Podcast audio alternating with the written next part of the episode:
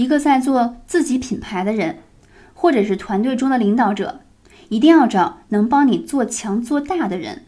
别用错了人。该找什么人，应该尽早具备分辨能力。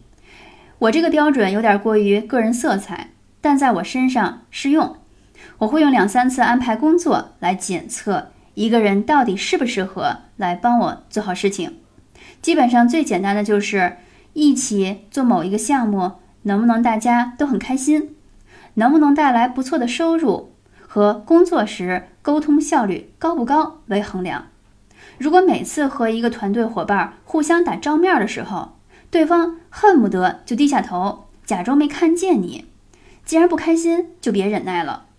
同样，一个项目一个人帮你运作带来一万，一个人带来七百，那基本上能判断为不合财。如果一个人帮你做件事儿，你用十分钟就跟他沟通完毕了，一个人需要你说一小时，那就把这个人放弃吧。